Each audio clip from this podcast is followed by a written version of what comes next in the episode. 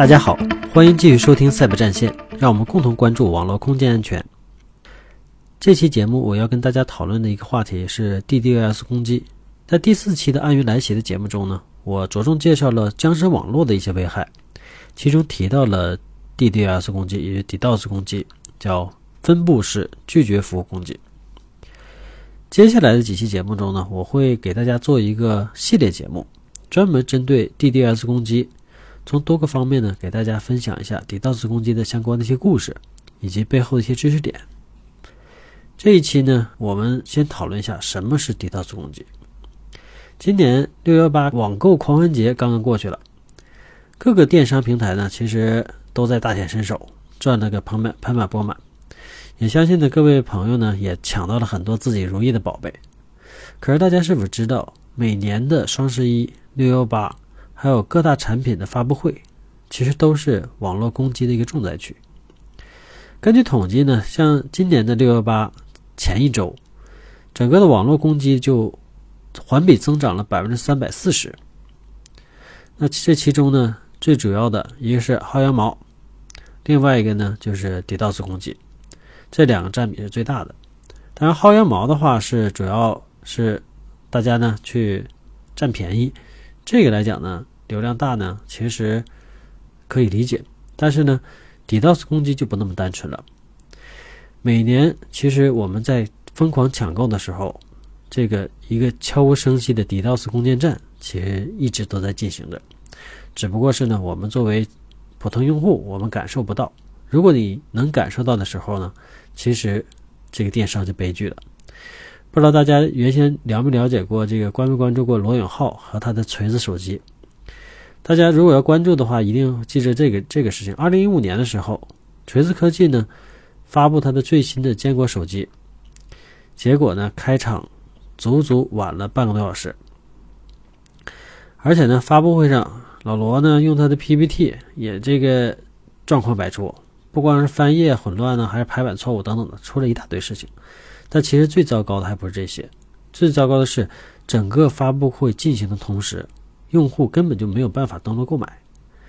这个发布会呢，其实对于我们不懂这个这个技术的人来讲，我们就会觉得，哎，你是不是你锤子科技你网络维护不当啊？你服务器是没开呀？或你发布会是不是忽悠人呢？不让我去购买啊？等等的，其实还真不是这样。其实这里头呢。就涉及到的就是 DDoS 攻击。其实 DDoS 攻击最早的时候呢，是从九六年的时候就开始就有了。自九六年诞生以来，DDoS 攻击发展呢会越越来越壮大。具体体现的就是说大流量、多手段，而且最近几年呢，物联网的发展也比较快，所以物联网化呢也是未来的 DDoS 趋势。据某一些安全机构的发表的一些 DDoS 攻击的报告指出，去年一六年。拦截的最大的一些攻击流量能超过四百个 G，而且这只是这个机构所拦截的流量。最长的攻击呢，可以长达四十几天。这个来讲呢，其实这种危害是非常大的。如果大家可以试想，如果一个电商网站四十天还没有办法去被访问，那你的电商肯定就不用干了。据一些权威的机构调查呢，发现二零一七年第一季度。全球的 DDoS 攻击其实也是一个上升的趋势。这个机构呢，对一千一十个这个组织呢进行了调查，发现有百分之八十四的组织在第一季度遭受了攻击，而且呢，又有百分之八十五遭受过多多次的攻击。而且呢，人口密度大、商业利率高、恶意竞争多发的一些金融、游戏、电商，就是成了 DDoS 攻击的重灾区了。那到底什么是 DDoS 攻击呢？其实正是由于网络这种网购、网络游戏、网络媒体、互联网金融这种发展，各个大的网站呢，其实对流量竞争都是非常激烈的。比如说，我们经常会有一些重大的活动，像六双十一、六幺八各种发布会，那这个时候会不会有人，你的竞争对手是不是愿意你顺利经营下去呢？其实肯定是不愿意的。如果按照正常的商业良知，应该不会做什么恶意的事情。但是呢，并不是所有人都有良知的，尤其在一些小规模的网站、小的这种竞争环境下，这种事情呢，可能就会成为一种主要的一个恶意竞争方式。所以 DDoS 攻击本身来讲呢，它的破坏性直接决定了我们电商就好多就是恶意竞争是要靠 DDoS 攻击进行的。那其实怎么来理解什么是 DDoS 攻击呢？什么是分布式拒绝服务攻击呢？其实这可以举个例子，举个现实中的例子。如果一群恶霸想让和他有竞争关系的这些商铺没有办法正常营业，他会采用什么手段呢？其实，恶霸就完全可以扮演普通的一个用户，完之后呢，上这个对方店铺呢去挤着，但是我就不买东西，我就赖着不走。这时候你整个店铺的容量是有限的，你只能站一百人，那一百人好吧，全被我的个恶霸给占住了。你真正购物的人进不去了，这是一种方式。但是这种方式来讲呢，很容易被发现，因为你突然进这么多人，我商家可以很容易采取一些手段，比如说限流，我不让你一次进这么多人，我每次进一点，而且你不买东西你就马上出去，这样的话你就对他造成不了影响了。但是恶霸还有没有手段呢？其实还有手段，他可以进去之后，比如说我进去之后我不买，但是我就不断问，哎。这个东西是什么样？那东西什么样？完是各种各样的问题，总是问题宝宝一样，搞得店员呢没有办法去接待下一个用户。当然，商家还可以采用手段，我限制这个每个人购物的时长，那你有没有用呢？其实还是不行。只要恶霸人数足够多，他就可以把你这个整个的服务给你瘫痪掉。而且除了这种瘫痪的服务以外，他还可以干什么呢？他还可以搞一些虚假信息，让你整个商铺，比如说跟这个老板说，我要是买一千万的东西，你怎么来接待我？这时候整个老板说，啊，马上关店，其他所有业务都不做了，我就接待你一个人。完之后呢，给你准备各种各样的东西，结果准备的都结束了，完你说，哦，我不买了，这一下子整个就就你正常经营根本就没办法进行了。所以类似各种各样的。这种方方式手段，我们在现实中可以看到，但其实，在网络中，同样类似的手段也是可以一一存在的。这些恶霸呢干的事情，在网络中呢，我们就称之为 DOS，也是拒绝服务攻击或者分布式拒绝服务攻击。拒绝服务攻击 DOS 指的是靠单一的个体，比如一台服务器、一台主机，我去攻击目标，但这种是有限的。你一个一个人能起到作用很有限，所以现在的主要方式就是 DDoS 分布式拒绝服务式攻击，也就是靠一大帮人一块冲上去，一拥而上。这样的话，你再什么好的防御手段呢，也没有办法。其实大家，呃，其实之前节目我也提过，其实，在信息安全中啊，我们要保护的三个要素：保密性、完整性和可用性。DDoS 攻击就是针对可用性的，它就利用你的网络的流量不足。网络的性能不足，服务器的性能不足，你的服务器缺陷等等这些问题，让你这个服务没有办法正正常进行。对待攻击的方式呢也很多，多数的来讲呢，其实是靠占用服务器资源为为主要目的的。服务器资源来讲呢，一个是 CPU、内存，还有另外一个呢就是网络带宽。其实现在来讲呢，这个时代呢，网络带宽已经会越来越大。但是，即便你网络带宽越大，你所遭受的攻击流量也在不断增加，所以带宽永远是一个在增值的话题。你再大带宽，也可能有更大的攻击流量，所以这个是无止境的。目前从整个 DDoS 攻击攻击态势来讲，大流量攻击是常态。所以说，不管你这个呃，你互联网带宽弄到几个 G、几十个 G，甚至上百个 G。其实也挡不住一个大规模 DDoS 攻击的，那这个到底有没有解呢？其实是无解的，这个光靠一个自己的商家是根本就没办法做的，这个一定要靠整体，也就是说后面我会讲防御的时候，到底怎么去防御这样的攻击。当然，光是堵这个流量，就跟我刚才说的，恶霸呢是靠人数去填充的，那我可以直接限限定，我可以判断这些恶霸的行为，如果这些网络访问的行为。他只是访问了，但他没有做到最终的业务请求。我实际上是可以直接把它过滤掉的。那这个这种流量呢，其实只要你不把我这个出口堵死，我就可以正常提供服务。我可以把你的这些非法、就非法的恶意的流量呢过滤掉。但是这种流量呢，只是一种，另外一种流量就刚才说的，跟这个网络请求呢，跟服务器呢进行一定的业务业务交互，不断的做一些交互的请求，访问你的网页。对于一个服务器来讲，一般一个性能比较好的服务器，单服务器能撑几千个到上万个这种并发的访问量，网页的访问量其实就已经很大了。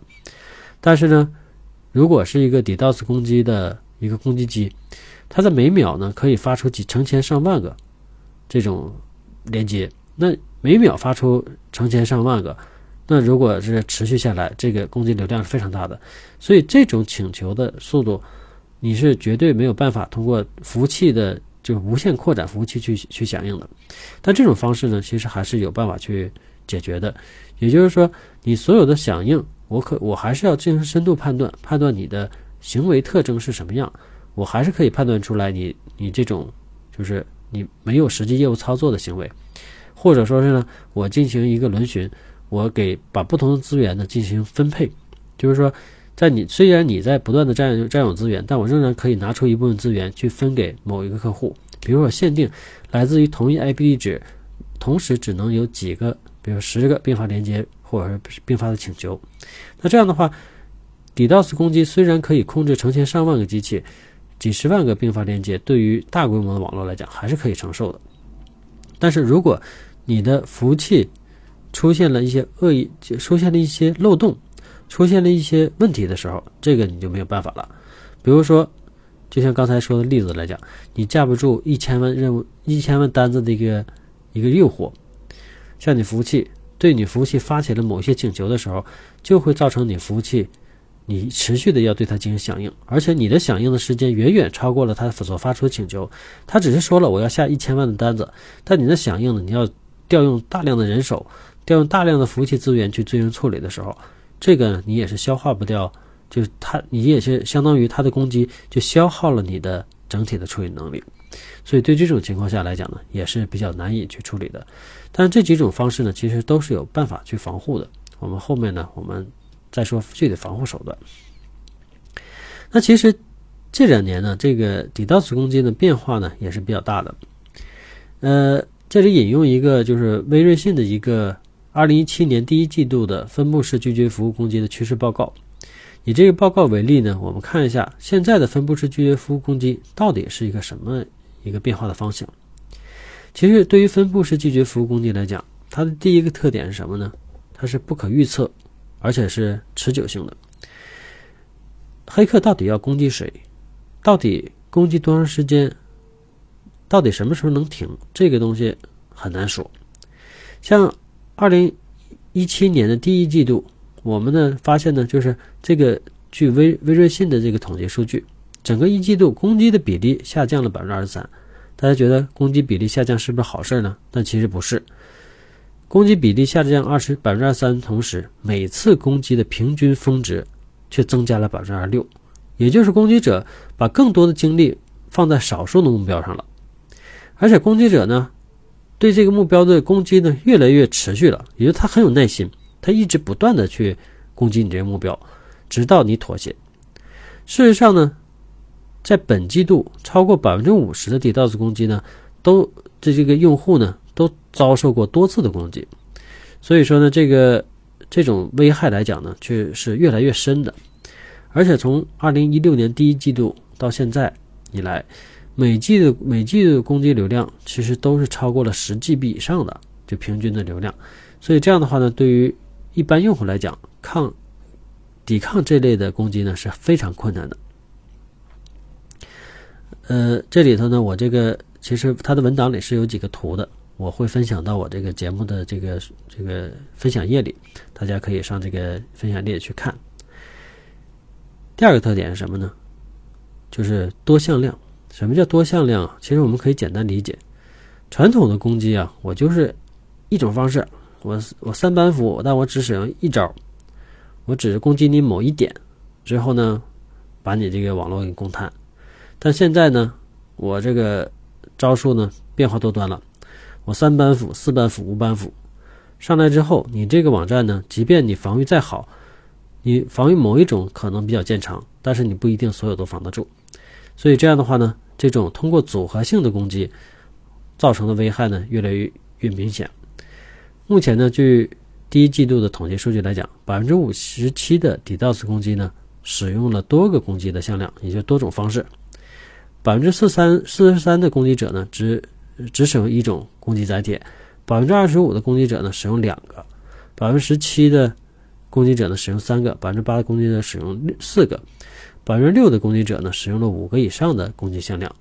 这也意味着攻击在本质上呢，更为复杂了。我们呢，对这种复杂的攻击所能采取的这种这个防御方式呢，也变得更来复更复杂。它如果你防不住，它对你资源的消耗呢，也将会更巨大。而且呢，对于 DDoS 攻击的类型来讲，UDP 洪水呢一一直是这个 DDoS 攻击的主要的一个方式。UDP 是什么呢？它是一种面向就是非可信连接的，也就是说，你发出的数据包，那对端不回应也是可以的。像 TCP 就不行，必须得有回应。但 UDP 呢就可以适用于发送大量的垃圾数据。据本季度统计呢，攻击百分之四十六。是 UDP 的洪水攻击，呃，多数呢是域名系统的反射攻击。那什么是反射攻击？还有什么？还有攻击的几种方式呢？我后续还会去做节目呢，给大家介绍。大家就知道，很多的数据呢是靠大量的垃圾数据，百分之四十六以上是靠大量垃圾数据去堵你带宽的。虽然基于 UDP 的工具呢占有主要地位，但是呢 TCP 的工具呢却在不断增加。TCP 呢，目前占据了整个攻击的百分之三十三。TCP 的三次握手和，比如说发这种 SYN 包、SYN 这种包，或者发 reset 包，这些其实对于网络设备或者服务器什么的都是有比较大的影响的。那这种的攻击流量呢，现在也是在明显的上升。呃，当然这里也有个图，DDoS 攻击的一些主要的方式，列举了几个常见的方式，大家可以上我的说明页去看。目前呢，本季度呢发现第一季度发现的最大规模的攻击呢，达到了峰值达到了一百二十个 G，而且呢是一种多向量的攻击。整个吞吐呢是九十兆的 PPS。什么是 PPS 呢？呃，就是这里头解释一下，一一个网络里头两个主要的指标，一个是整个的网络带宽，叫比如说一百二十 G bps，指的是每秒通通行的流量是多大的。就像我们的水管的粗细一样，带宽是决定的是粗细，但是 PPS 决定是什么呢？我们大家可以理解一个模型，就是高速公路的模型。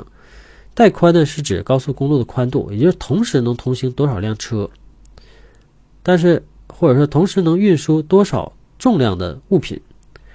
那吞吐量呢，就是在同一时间能够处理，就像就像高速公路的收费站一样，同一时间能处理多少个这个车辆。如果这个车车辆的数量非常非常多的时候，有一些网络设备，比如说像路由器、防火墙这类的，尤其像防火墙类的这种基于状态检测的设备，它对于这种流量是非常敏感的。当然这是题外话了。所以说，像第一季度峰值达到了一百二十个 Gbps，也就是吞吐量非常大，而且呢，整个的数据包量呢达到九十兆 bps，而且呢目标呢。受到六十 G 以上的六十 G bps 的攻击呢，超过十五小时以上，这个来讲呢，对于大多数的用户来讲，你根本没有办法防御的。而且主要是攻击者非常之坚韧，他坚持呢整个的攻击过程超过了两周时间，每天呢发送大量的攻击流来破坏受害者的网络，完通过 TCP 的 SYN 包，完之后呢和不同数据包的大小的这种 reset 包。不断的去攻击它的整个网络，而且呢还借用了一些呃物联网的设备进行攻击，完之后还包括了一些 UDP 洪水、IP 这种片段等等的各种各样的攻击向量。那这样的话呢，会对我们的防御造成非常大的影响。而且呢，现在的攻击 DDoS 攻击特点是针对不同行业，这种攻击规模呢都是明显上升的。呃，据报告指出呢。遭遇 DDoS 攻击最频繁的是 IT、云，还有 SaaS，也就是业务级服务、软件级服务的这种这种行业。它的所有占所有的恶恶意的活动的百分之五十八，平均攻击规模呢是二十二点五个 G，金融呢排在第二位，占整个的百分之二十八。呃，这个百分之二十八呢是比上一季度增加了百分之七，这个增长的速度是非常快的。它的平均攻击规模呢一般是达到了一点七个 G。这里也有个图，大家可以上我的这说明页里去看。目前来讲呢，大规模的 DDoS 攻击呢，我们可以说是司空见惯了。虽然网络的发展的速度快，但 DDoS 攻击呢，仍然是我们这各个企业、包括金融、包括各个网站难以解决的问题。我们呢，还是要做好准备去迎接这个这个事情。这里头呢，就跟大家说一个近期的事件：二零一七年六月十五号起，一个叫无敌舰队的一个组织，向国内的多家证券金融公司，还有互联网金融公司发起了 DDoS 的比特比特币勒索。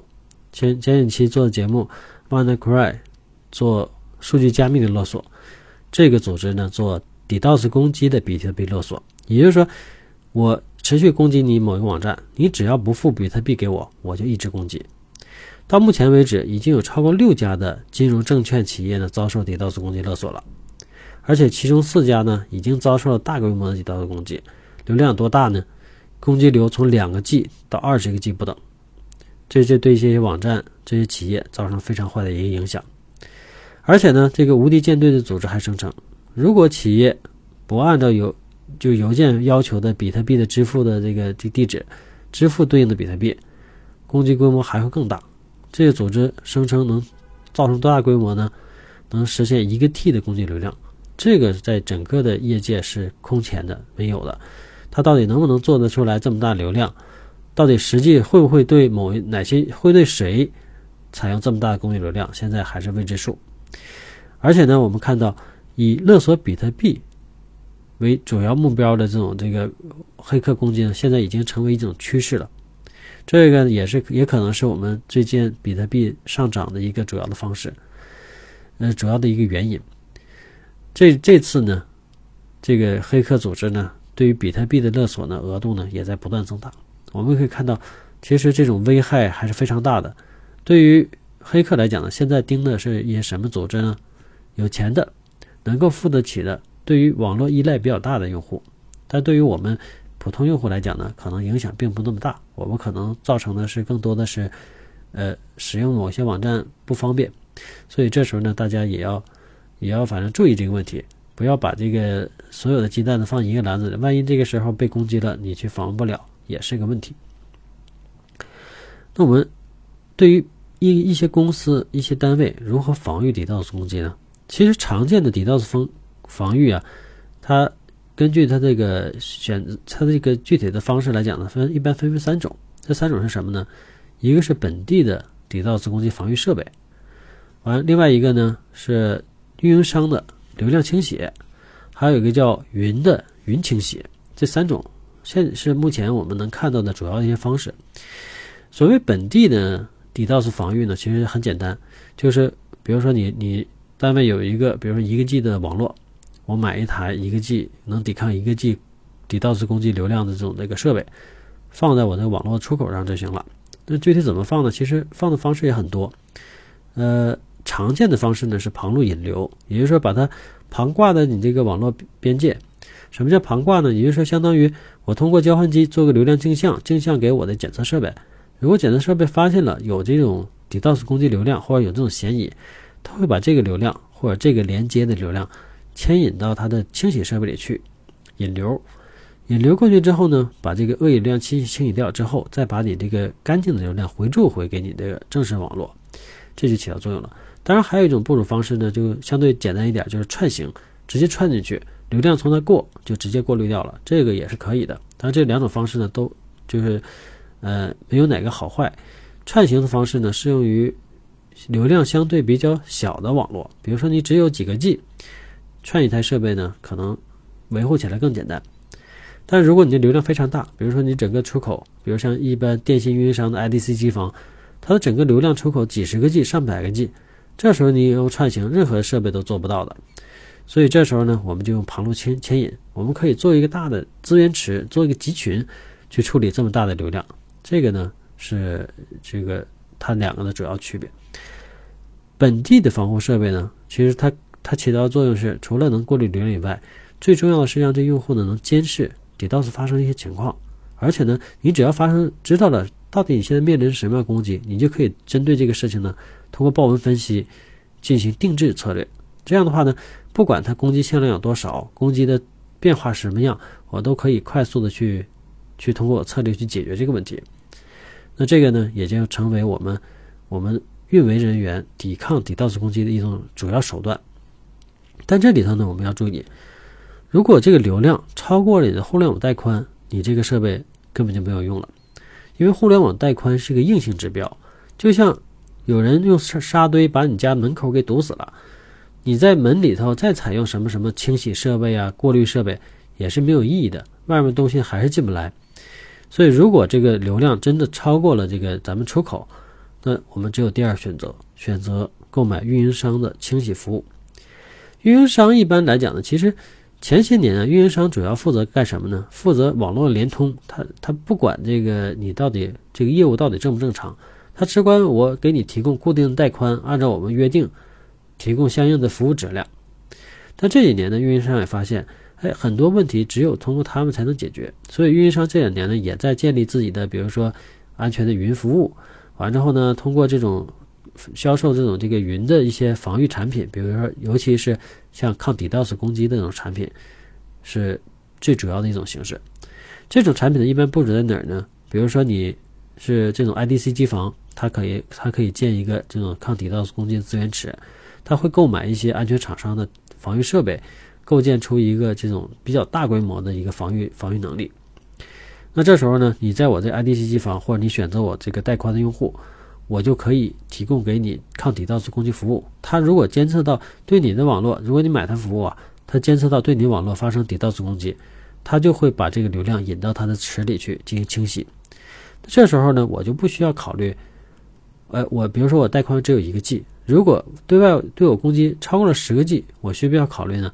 我不需要考虑，因为运营商有足够的带宽，它有足够的清洗能力，它可以帮助解决这问题。但是我们要知道。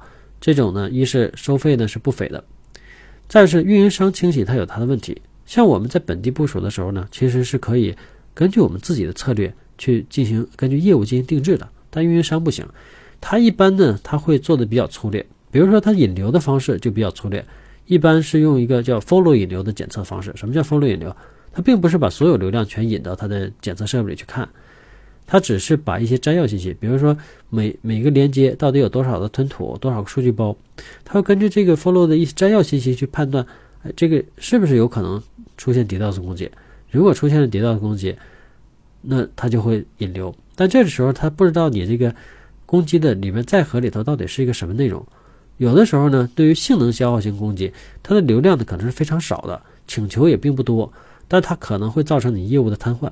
所以说，运营商这种方式来讲呢，是不不适用于这种性能消耗型的 DDoS 攻击的保护的。虽然偶尔也可能会通过一些这数据包特征去判断一些判断出一些内容，但是这种来讲呢，往往是解决不了根本性问题。所以，即便你选择运营商的清洗的服务，你还是要选择在本地建立自己的一个 DDoS 攻击的一个防线。通过二级过滤的时候呢，我们就可以解决这个问题。当然，现在。就是近几年呢，出现了一些就是云 DDoS 清洗的服务的厂商。这些厂商起到做的什么事儿呢？其实它，它就首先呢，它有个资源，就是它有一个比较好的一个机房，机房带宽非常大。那它建立了一个就相当于云清洗的机房。之后呢，它只你你比如说你这有个网站，我想对这网站进行 DDoS 攻击。